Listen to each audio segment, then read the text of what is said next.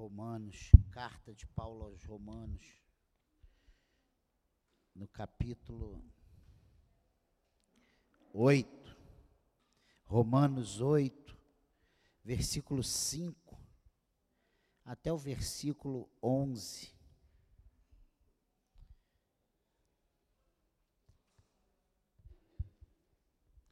E o subtítulo dado por João Ferreira de Almeida é A Vida no Espírito.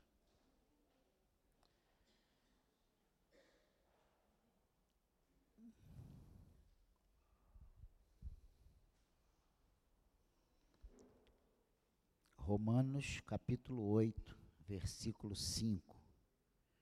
Diz assim: Os que vivem segundo a carne se inclinam para as coisas da carne, mas os que vivem segundo o espírito se inclinam para as coisas do espírito.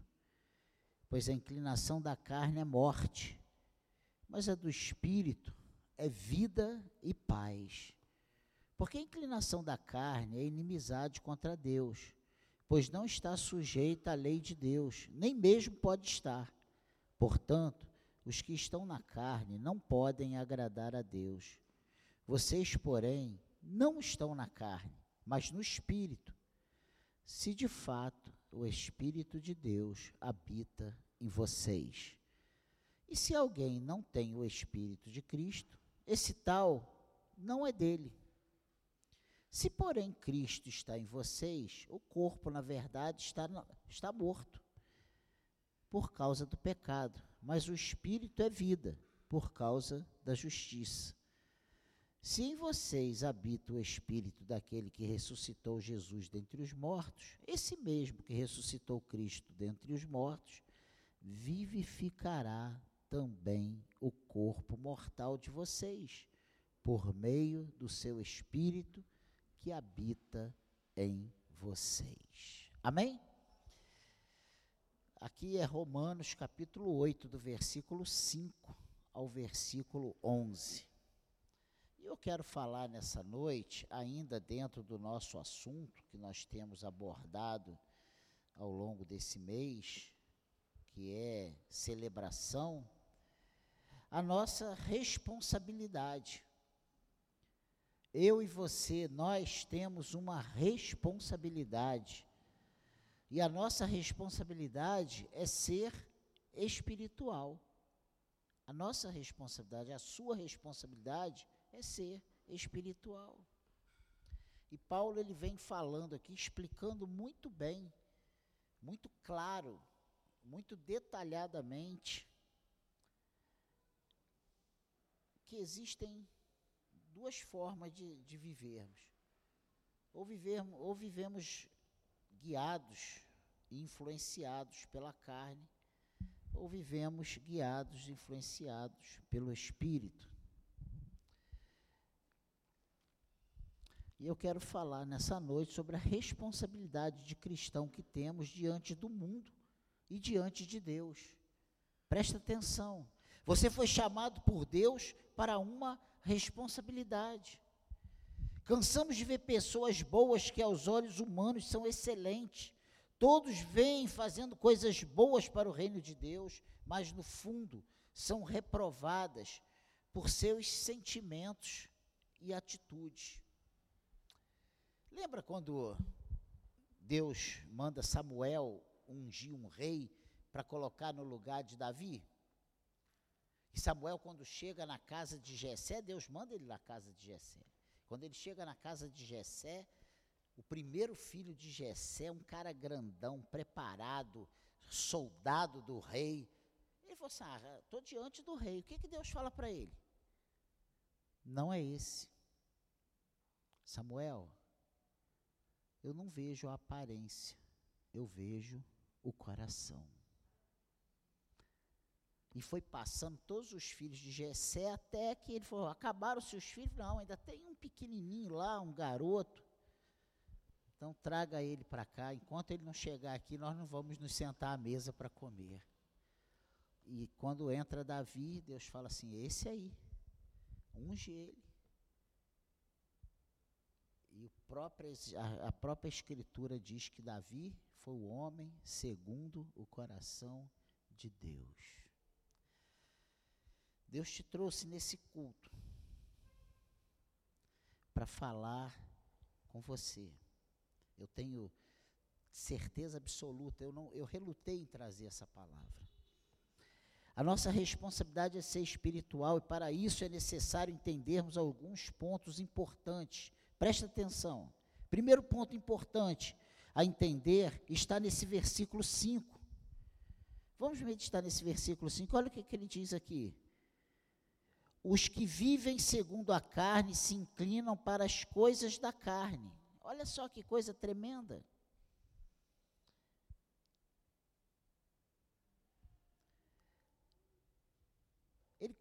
Eu começo com uma pergunta: para quem temos nos inclinado?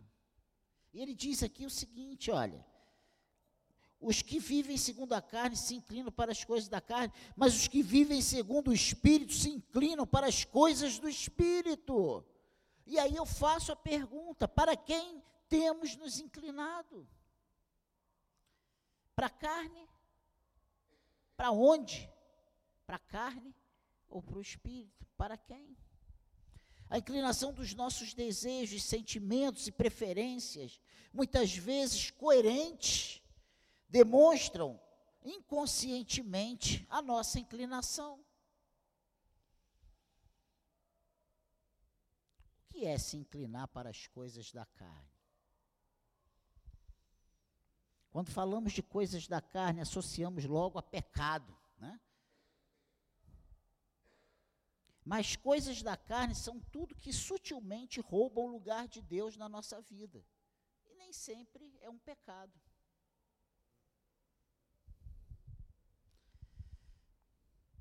Exemplo. Temos um culto especial e um passeio. Nós vamos para o passeio. Coisa normal, corriqueira muita alegria para passear, ficar em casa, ir à praia, futebol e um fardo ir para a igreja.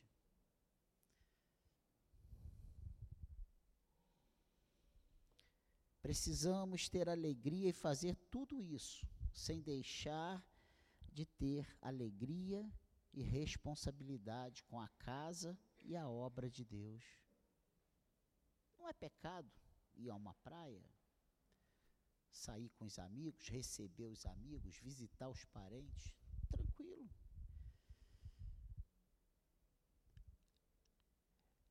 Quem viu no grupo que eu mandei hoje de manhã, Bom dia, povo de Deus. Vamos à casa do Senhor? Porque a Bíblia diz: Alegrei-me quando me disseram, vamos à casa do Senhor. Isso tem que trazer alegria para nós. Ai, meu Deus, nesse frio, ai, essa friaquinha, eu hoje tirei para ficar. Até... Entende? Detalhes. Estou dizendo que você vai para o inferno por causa disso. Mas são as nossas, as nossas sutilezas.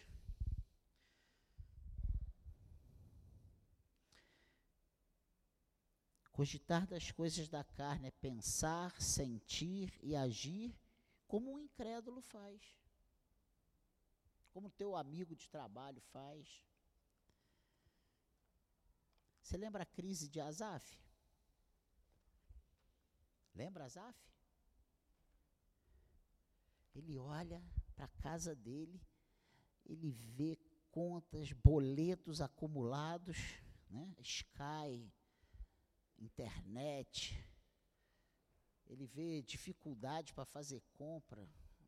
Tinha que ficar escolhendo o mais barato para comprar, os filhos pedindo as coisas, e ele olha para o lado e vê os ímpios prosperando, e ele ali, até que Deus fala com ele. Né? Olha, esses ímpios vão perecer, mas você vai prosperar, você vai estar eternamente ao meu lado. E às vezes a gente não consegue né, no momento, ver a vantagem, né, ver como é valioso você ser servo do Senhor. Passamos o ano todo num corre-corre, dentro da igreja, no trabalho, em casa, sabe, no trabalho, em casa, e quando temos a primeira oportunidade, pensamos no descanso, claro. Quantas pessoas você já ouviu dizer assim, olha, eu estava arrebentado numa correria, um, um vai, um vai para lá, um vai para cá. Eu estava tão cansado e eu busquei a Deus. E Ele renovou as minhas forças. E hoje eu estou totalmente restaurado. De quantas pessoas nós ouvimos isso ao longo do ano? De quantos cristãos nós ouvimos isso? Você vai ouvir o que eu declarei essa semana aí lá em casa. Ai meu Deus, eu preciso tirar uns dias, pegar uma estrada, eu estou precisando uh, viajar. Eu falei isso. Pode tacar pedra, quem não tem pecado. Né? Mas Deus vai, e comigo sempre acontece isso. Eu falar uma coisa dessa, Deus vem apertando, apertando, e eu caio nessa situação que eu tenho que confessar isso. Pense. Nós, e isso é normal, nós estamos vivendo aí uma correria. Mas a palavra de Deus, ela diz que os que se inclinam para a carne,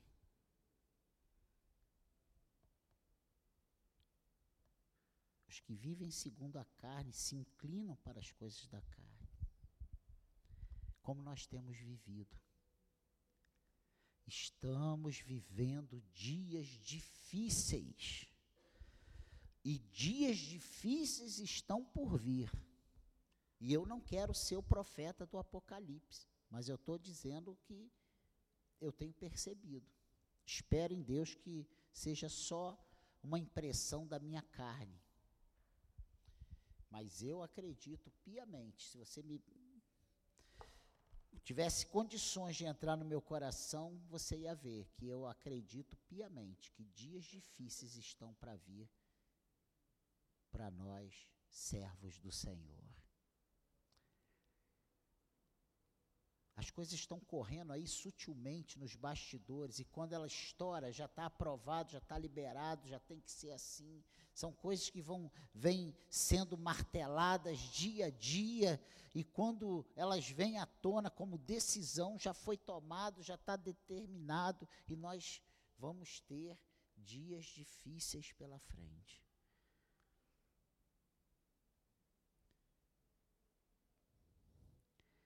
Se estou inclinado para as coisas da carne, eu vou cogitar, eu vou refletir acerca de, imaginar como seria, pensar, né? tensionar, querer aquilo, as coisas da carne. Achar que a vida do incrédulo ao meu lado é muito melhor que a minha. Que Deus nos livre desses sentimentos e desses pensamentos. Porque essas coisas nos afastam de Deus, nos, nos colocam, nos deixam carnais. A Bíblia diz aqui que os que cogitam da carne, aqui, os que vivem segundo a carne, se inclinam para as coisas da carne. Que o Senhor tenha misericórdia de nós como igreja. Porque, sabe, o pecado, as coisas ruins, elas, na maioria das vezes, elas chegam, elas chegam sutilmente. E quando a gente percebe, nós já estamos enredados, nós já estamos achando e aquilo ali é uma coisa normal. Vide o que estamos vivendo aí nesse mundo aí fora ideologia de gênero, isso começou ontem? Não, isso vem há mais de 10 anos. Há mais de 15 anos eles vêm colocando isso sutilmente dentro da casa das pessoas através de novelas, de, de filmes, de programas, de comentários, de opiniões, formadores de opiniões que vão ali infiltrando e falando e mostrando. Gente, Hoje, nove horas da manhã, tem cena de homem com homem se beijando na televisão. É só para nós entendermos. E hoje o que existe uma multidão de gente dentro da igreja, de pessoas dentro das igrejas, defendendo a bandeira LGBT, QI mais 25, 35, 50, eu não sei nem quantos são. E nós, como igreja, qual o nosso posicionamento?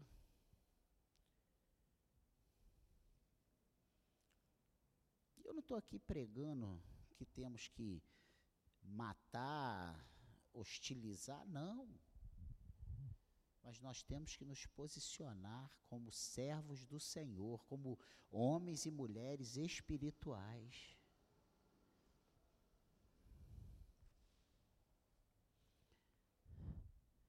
A segunda coisa dentro desse versículo 5 é que eu preciso, é muito importante eu ser consciente da minha inclinação. Porque às vezes o grande problema nosso é nós sermos inclinados para um lado ruim, um lado que desagrada a Deus, e a gente nem perceber que somos. O versículo, parte B, diz que os que se inclinam para o Espírito cogitam das coisas do Espírito. E o que é se inclinar para as coisas do Espírito? É ter firme no coração que a prioridade na sua vida é estar perto de Deus, é buscar a Deus, é agradar a Deus, é viver para a glória de Deus. É meditar na palavra. Ninguém vai conseguir viver sem o pecado, porque o pecado está entranhado em nós e quando a gente dá por conta, nós já erramos.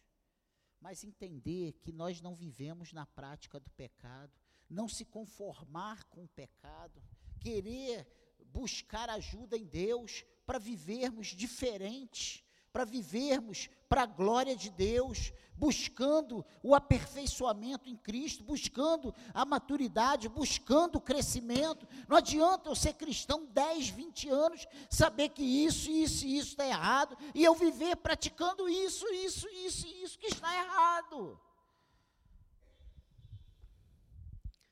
Amém, igreja? Uma coisa é certa o Espírito de Deus não é um espírito de confusão, ele é de paz. A Bíblia diz que o Espírito Santo testifica no nosso coração que nós somos filhos de Deus. Olha que coisa tremenda. Eu hoje de manhã falei sobre a importância e, e trouxe para aqueles que não vieram de manhã aquele texto de Neemias, capítulo 8. Que o povo se reúne e pede a Neemias que leia o livro da lei. E eles passam de seis da manhã até meio-dia ouvindo a leitura do livro da lei, a Torá, o, a, o Pentateuco. E conforme a palavra estava sendo lida, eles começaram a chorar e eles começaram a ser in, incomodados pela palavra, e eles viram que eles estavam errados, que tudo, que aqueles 70 anos de cativeiro que eles tinham saído, aquela destruição toda que eles estavam vivendo, né, nessa reconstrução do que foi destruído, foi por causa da desobediência às ordens de Deus. Mas eles tiveram desejo de ouvir a palavra, eles se humilharam, eles, eles foram reverentes. E o final foi uma grande alegria. E nós, o, a ordem foi para eles se alegrarem, regozijarem, glorificarem a Deus. Pense nisso. Não tem como um cristão se regozijar longe de Deus. Se eu me alimento das coisas da carne, como eu vou regozijar no Senhor? Quem quer se regozijar no Senhor precisa se alimentar de Deus. Das coisas de Deus, ter prazer nas coisas de Deus. Se não temos prazer nas coisas de Deus, como vamos encontrar alegria em Deus? A palavra para esse mês é se regozijar, celebrar. Como vamos celebrar se estamos afastados de Deus? Se a palavra de Deus diz que a alegria do Senhor é a nossa força. Então, se nós, para nós termos força, para nós estarmos de pé, de cabeça erguida, precisamos estar cheios da alegria do Senhor. E aí nós vamos nos regozijar, e aí nós vamos celebrar, e aí nós vamos estar felizes. Nós temos andado tristes, porque nós, nós temos andado vazios. Essa é a verdade. Nós temos muitas vezes valorizado as coisas da carne.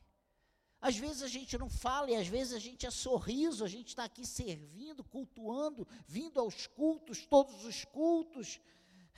Mas lá dentro tem aquele questionamento, lá no nosso coração. Por que, que esse cara aí trocou de carro, eu não troco, meu Deus? Por que, que o irmão está viajando lá, o vizinho só vive viajando, fazendo churrasco, e eu estou aqui com meu pão com ovo? E às vezes não é a inveja, é só não ver a coisa acontecer dentro da nossa vida, da nossa casa, na nossa família, e saber que está acontecendo na família dos vizinhos, que está todo mundo em paz, o mundo desmoronando, e eles estão batendo palma. Sabe por que eles estão batendo palma? Porque eles são do mundo. Sabe por que você não se conforma? Porque você não é do mundo. Você, você é um extraterrestre, nós somos um extraterrestre aqui desse mundo. Nós somos fazemos parte do reino de Deus, do reino dos céus. E nós, nós estamos aqui, mas não somos daqui. E nós não podemos ter alegria com as coisas daqui.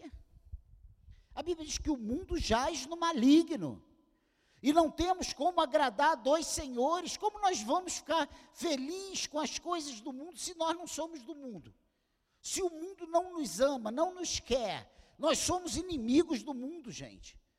Por mais que você queira ser amigo do mundo, você é inimigo do mundo. E a palavra é sobre celebração.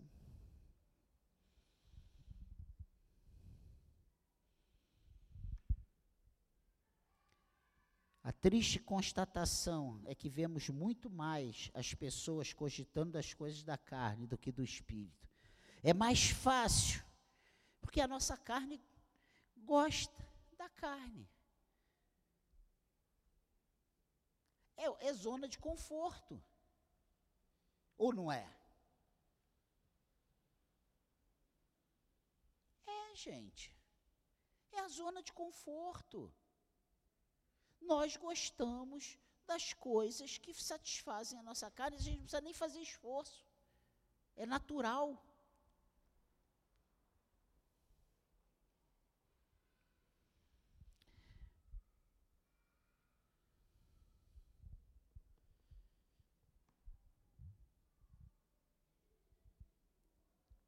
Pensa nisso. Vamos à praia, ao churrasco, viajar, fazer compras, uma festa, um jantar. Todos querem ir. Reunião de oração, jejum, estudo bíblico, discipulado. Pouquíssimos querem estar presentes. É chato, é cansativo. Com, fala contra a nossa carne, contra a nossa vontade, contra os, o, aquilo que nós estamos acostumados. E olha, não estou aqui apontando o dedo para você, não. Nós. Eu estou incluso.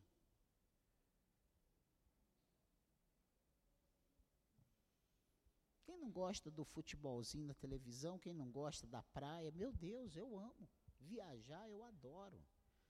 Ainda mais quando vai para um lugar bom que tem aquele café da manhã regado, né? Que delícia. Meu Deus.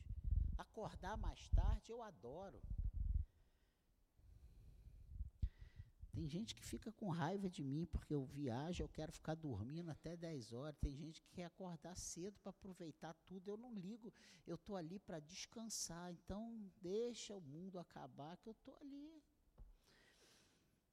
Deus quer que você busque mais a sua presença, tenha mais prazer na sua obra, deseje estar na sua casa, na comunhão com seus irmãos. É, é isso que Deus espera de mim e de você.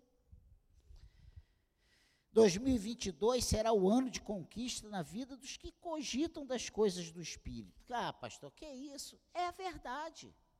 Você quer ter um ano 2023 maravilhoso? Faça um propósito. Busque a Deus, seja um ano diferente. Você vai ver que no final você vai falar assim: meu Deus, que ano produtivo. Vai ter um monte de lutas, gente, vai ter mais luta do que esse ano. Porque quando você se propõe a buscar a Deus, a, a, a ter um compromisso com Deus, as lutas se levantam. Mas quando você olhar lá no final do ano, você vai ver o tanto de vitórias, nada te derrotou, você foi mais do que vencedor em todas as coisas, porque quem te dá a vitória é o Senhor, quem vai te dar a vitória é o Espírito Santo de Deus. É o próprio Deus que te garante essa vitória. Não é você, não é porque você fez, é porque Deus se agrada quando os seus filhos o buscam, quando os seus filhos o colocam em primeiro lugar, quando os seus filhos cogitam das coisas do Espírito. Isso agrada ao Senhor. Agrada-te do Senhor e Ele satisfará os desejos do seu coração. Essa é a realidade.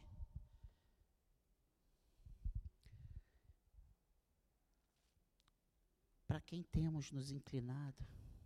A carne gera morte e o espírito gera vida e paz. Quem diz isso não é o Daniel, quem diz isso não é a nova vida, quem diz isso é a palavra de Deus.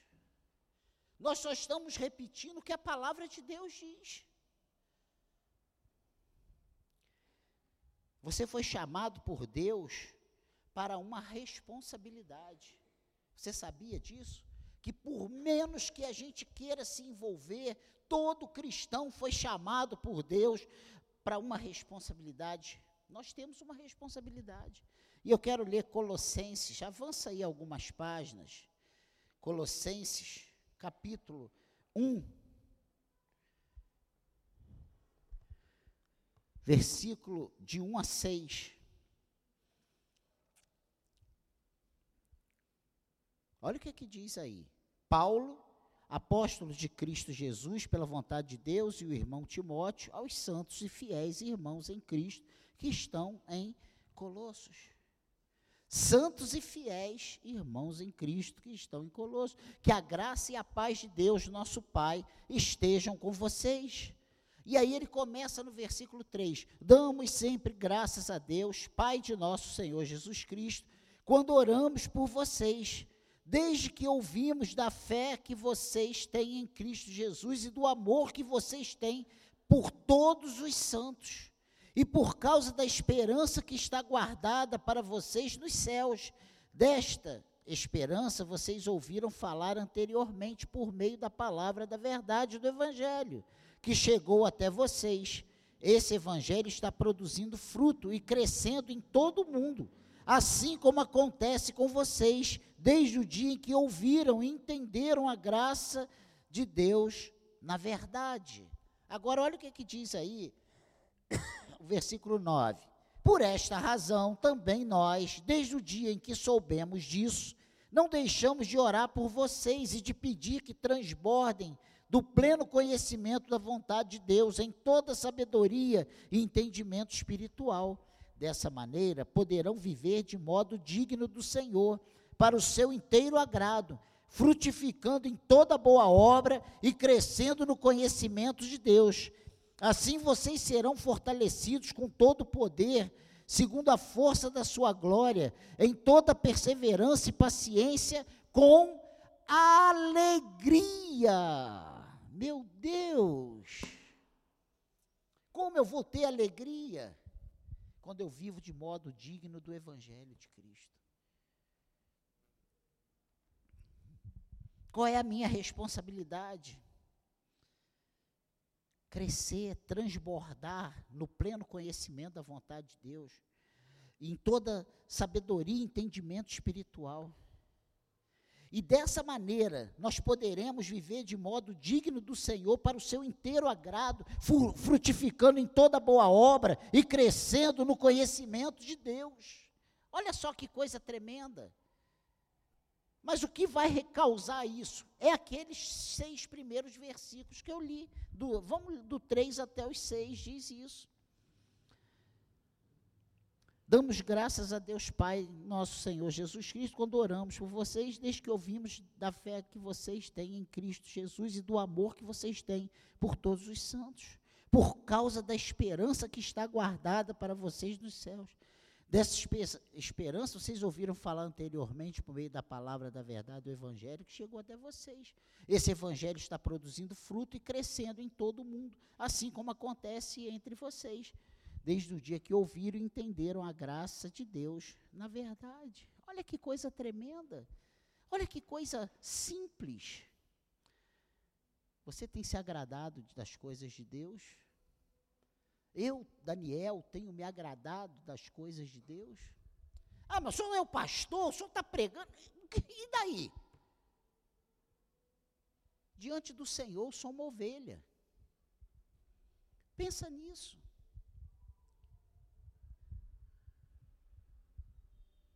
Essa palavra é para todos nós. Ninguém é, fica de fora. Tanto Paulo quanto a igreja de Colossos, todos estavam. Essa palavra era para todos, como é para todos nós hoje. Você foi chamado por Deus para uma responsabilidade. O espiritual se inclina para as coisas do espírito. Paulo está falando exatamente isso para os colossenses. Olha, damos graças a Deus e oramos por vocês porque entenderam como é grande a responsabilidade de carregar o nome de cristão. E eu hoje pela manhã falei sobre isso. Porque independente de nós estarmos fazendo tudo certo ou mais ou menos pisando na bola, quando nós falhamos, Todo mundo pergunta: onde está o seu Deus? Que cristão é esse? Você não é crente? Eles forçam a gente de todas as maneiras para nós errarmos. E quando erramos, eles vêm apontando o dedo e perguntando aonde está o nosso Deus. Você foi chamado para as boas obras. E quando você cresce e frutifica, quando a, a, verdade, a graça do Senhor cresce dentro de você, e você começa a produzir fruto, e você começa a ter entendimento, e você começa a crescer. Meu Deus.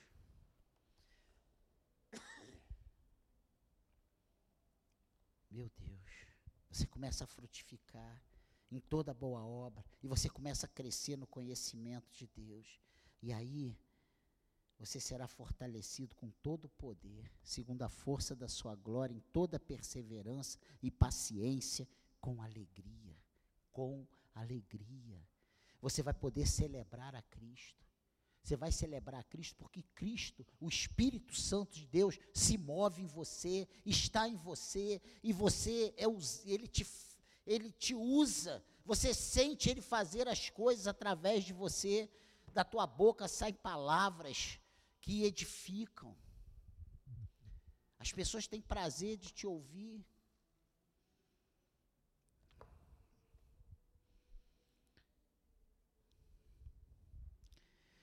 2022, 2023 serão anos de conquista na vida daqueles que colocarem o seu compromisso com Deus acima dos seus interesses e passarem a viver como um servo fiel do Senhor, sem se comprometerem com os sistemas desse mundo. Como servos espirituais, nós precisamos ter e fazer algumas coisas. Primeiro é ter pleno conhecimento da vontade de Deus. Nós não podemos agradar a Deus se a gente não souber o que Deus quer de nós. Não podemos nos intitular espirituais se não sabemos a vontade de Deus para nós. Qual a vontade de Deus para a sua vida? Ai, pastor, estou tão desanimado, tão cansado que eu nem, nem quero saber disso.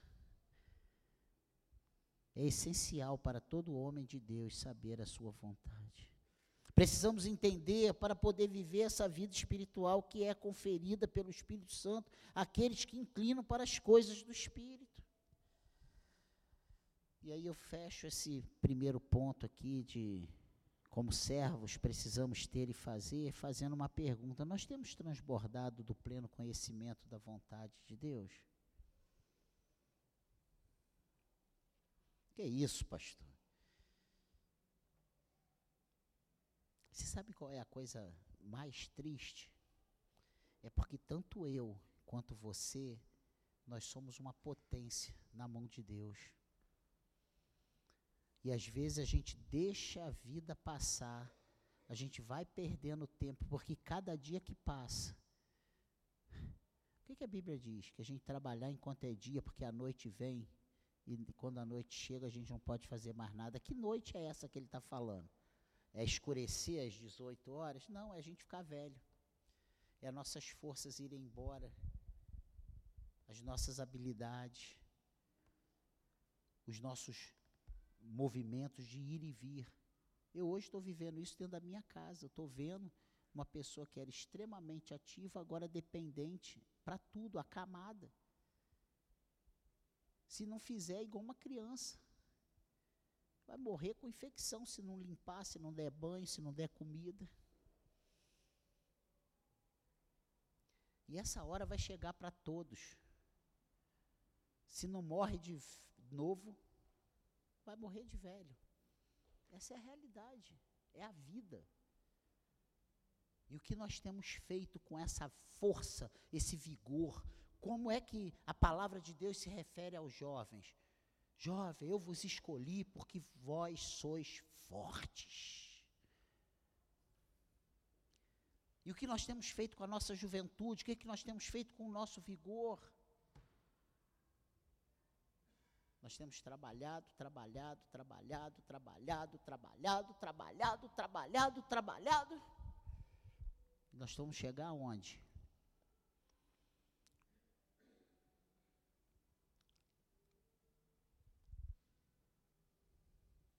Eu conheci uma pessoa que tinha, que tem bilhões, bilhões, eu estou falando bilhões, e andava com gol bolinha.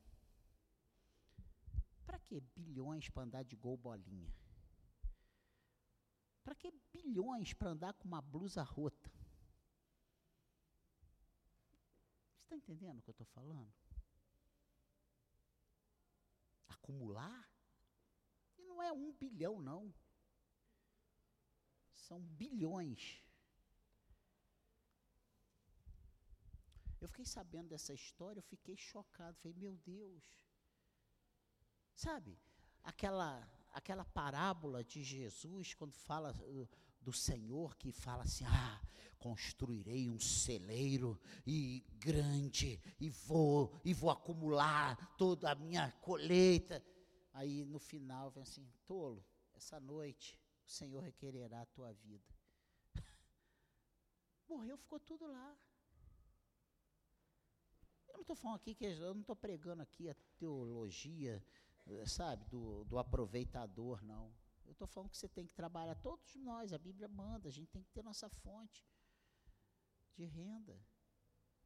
Comer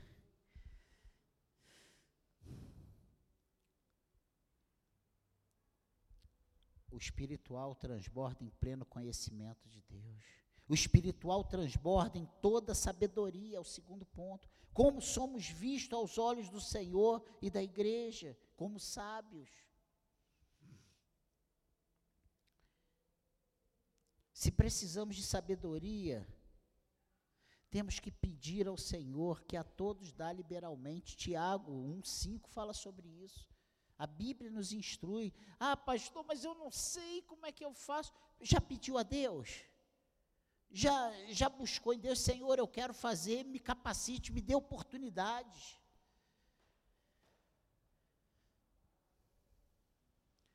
Você acha que a gente vive como? Brotando assim? Não. A gente tem que pedir a Deus. Eu já estou pedindo a Deus 20 anos e ainda não, não sei. Pensa nisso. O problema é que a gente não pode usar o não saber como uma desculpa para fugir da responsabilidade. É melhor tu falar para o Senhor assim, Senhor, tudo que o Senhor me fizer chegar às mãos, eu vou fazer o meu melhor. Me capacite. Busque as ferramentas. Melhore. Amém, igreja? Não temos o direito de dizer que não sabemos, pois é o Senhor que nos ensina. Sabe por que não sabemos? Porque temos reclamado que não sabemos, mas não pedimos a quem tem a sabedoria para nos dar liberalmente. E aí a gente fica, eu não sei, eu não faço porque eu não sei, eu não faço porque eu não sei, eu não sei, eu não faço, eu não faço porque eu não sei, e não sai disso. Busque a Deus. Peça sabedoria, peça direção. Ele dá liberalmente. O desânimo tem encontrado brechas nas nossas vidas. Portanto, estamos vivendo o evangelho de maneira errada. Não tem mais, não tem nada mais desanimador do que não saber fazer a obra de Deus, não saber para onde vai, o que fazer. Então, o segundo ponto é o espiritual transborda em toda sabedoria. Deus, ele ele nos direciona o que fazer, ele coloca coisas nas nossas mãos para fazer. Quanto mais nós nos apro aproximamos de Deus, mais coisas Ele confia em nossas mãos. Isso é uma realidade. E por último, o espiritual transborda em entendimento espiritual. Ele entende. Tem faltado entendimento no crente moderno porque tem faltado espiritualidade. Olha o que diz 1 Coríntios Vamos lá. Uma leitura rápida. 1 Coríntios, capítulo 2. Olha o que, que diz aí 1 Coríntios 2. Já estou quase terminando. 6.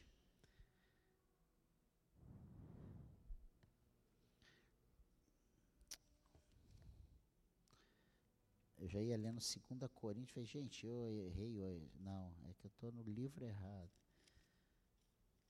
1 Coríntios capítulo 2, versículo 6. Olha o que, é que diz aí. A sabedoria de Deus. Diz assim: No entanto, transmitimos sabedoria entre os que são maduros.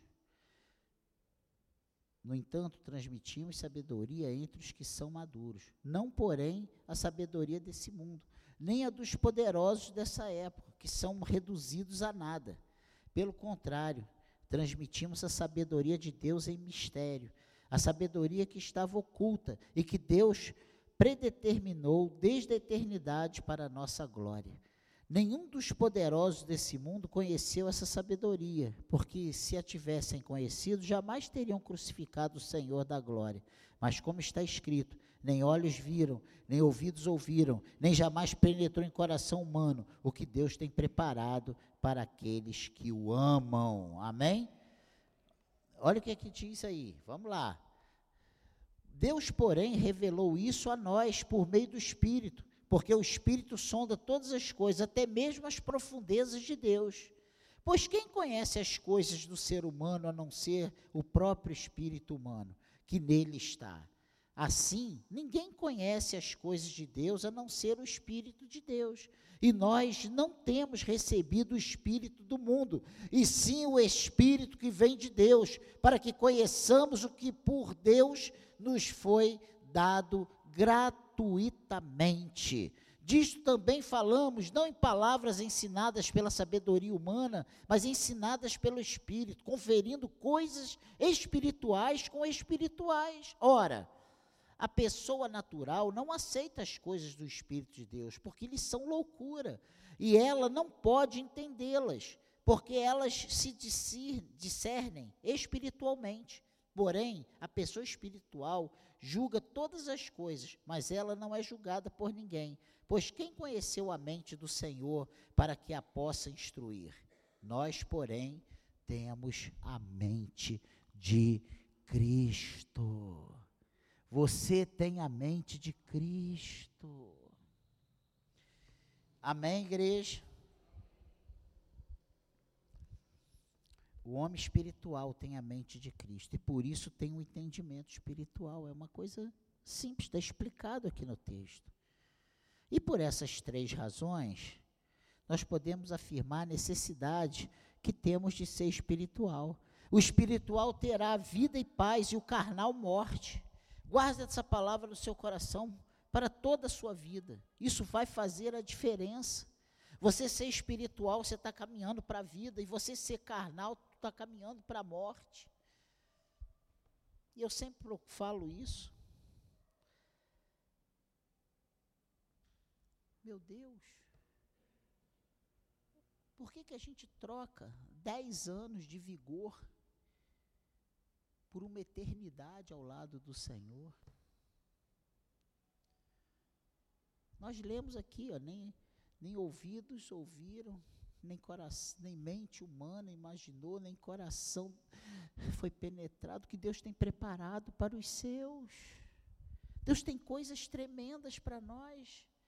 A nossa responsabilidade é ser espiritual. O espiritual tem pleno conhecimento da vontade de Deus, em toda sabedoria, entendimento espiritual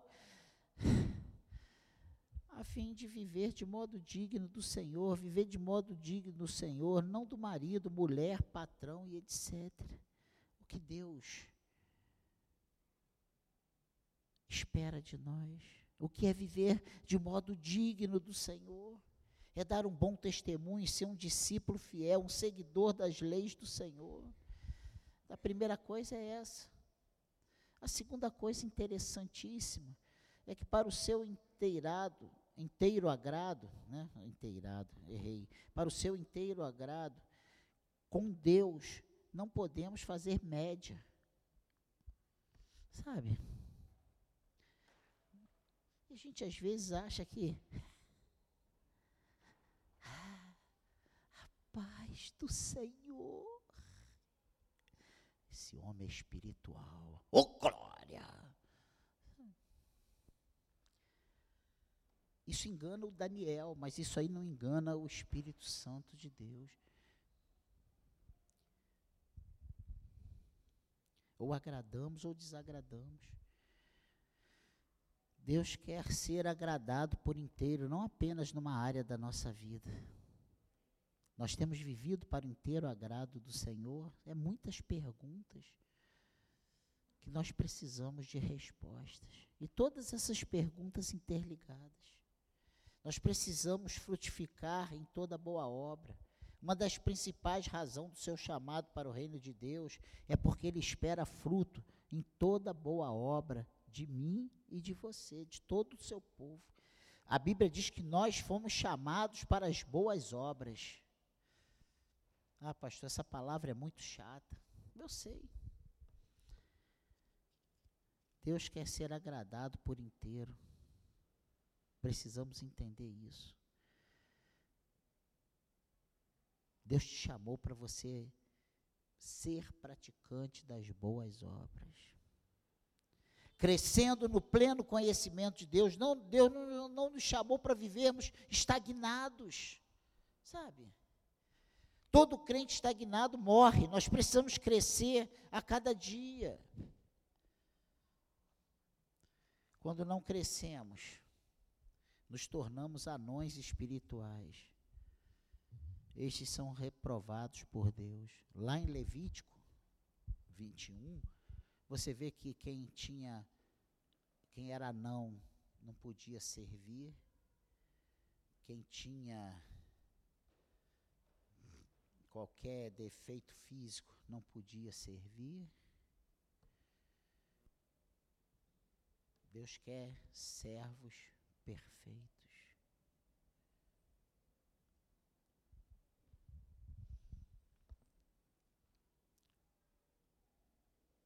Ele diz que no versículo 11 aqui do nosso texto inicial, versículo 8, ele diz o que? Se em vocês habita o Espírito daquele que ressuscitou Jesus dentre os mortos, esse mesmo que ressuscitou Cristo dentre os mortos, vivificará também o corpo mortal de vocês por meio do seu Espírito que habita em vocês. Nós precisamos viver fortalecidos com todo o poder. Nós precisamos viver segundo a força da Sua glória. Quando transbordamos do pleno conhecimento da Sua vontade, em toda sabedoria e entendimento espiritual, nós somos fortalecidos com todo o poder de Deus. Em, precisamos viver com toda perseverança. Crente precisa ser perseverante. Ah, vocês usam resiliência para testar a fé. Não.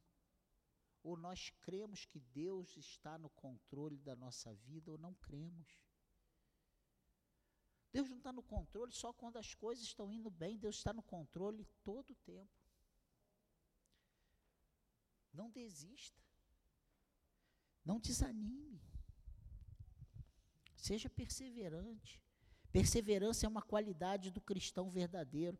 Não desista de servir a Deus. Não pense que seu tempo passou. Jesus conta com você. Persevere. Ah, eu já estou velho para isso. Não está velho, tu está respirando. Enquanto respiramos, o Senhor conta conosco.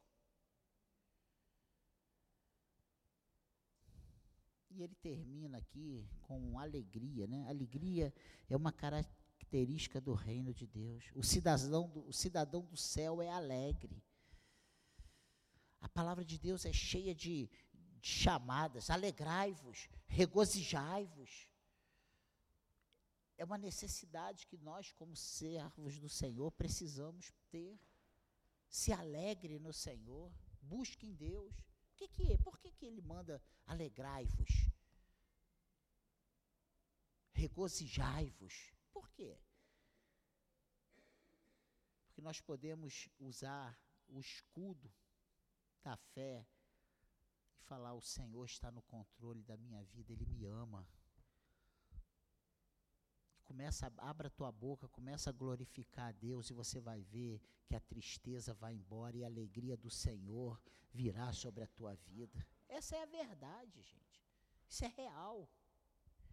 Você vai, daqui a pouco, quando você que estava triste, você vai estar tá alegre. Agora a gente está triste, a gente vai se fechando na depressão, na tristeza, na angústia, na mágoa, e a gente vai virando, sabe, adubando e regando as tristezas e as frustrações. Repreenda isso em nome de Jesus. Glorifique a Deus. Tenha alegria com a casa de Deus, com a obra de Deus. Não faça por fazer, faça por amor. Tenha alegria na sua vida. Não podemos dizer que somos crentes e vivermos amargurados. E com tudo isso que nós ouvimos nesse, nesse domingo, eu quero dizer que Deus tem uma grande obra na sua vida. Que é isso, pastor? Deus tem uma grande obra. Deus conta, Deus quer mudar a nossa história, gente. Deus quer transformar a nossa vida. É mais fácil a gente sair e dizer que nada está dando certo do que a gente arregaçar as mangas e falar: eu vou fazer tudo aquilo que Deus quer que eu faça. É mais fácil a gente dizer que desse jeito não dá e abrir mão de fazer o que Deus quer que nós façamos, do que a gente arregaçar a manga e batalhar para fazer o que Deus quer que a gente faça. E eu tenho certeza absoluta que Deus vai nos ajudar a fazer o que Ele quer que a gente faça.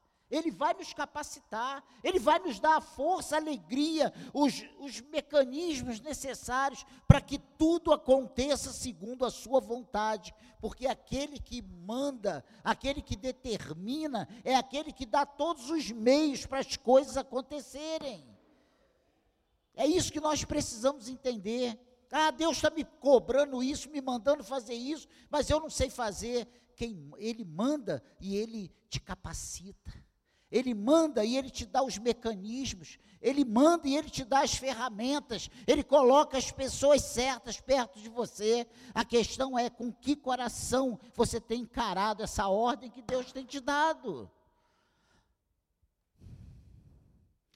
Nada no reino de Deus é moleza.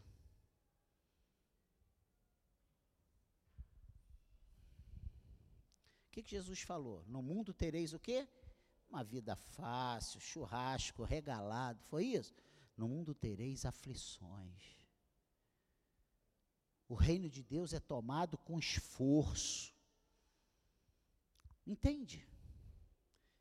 Regozije-se no Senhor, alegre-se no Senhor, celebre o Senhor, porque Ele te salvou, Ele te resgatou, Ele te amou, você estava morto nos seus pecados e delitos, e Ele te tirou do tremendal de lama, e Ele te transportou para o reino do seu amor. Você hoje é cidadão do céu, estamos a caminho da Nova Jerusalém. Em breve estaremos eternamente com o Senhor. É questão de dias. Amém? A sua grande responsabilidade, ser espiritual. Ser espiritual traz regozijo na, su, na sua alma. Amém? Eu queria que você ficasse de pé aí no seu lugar.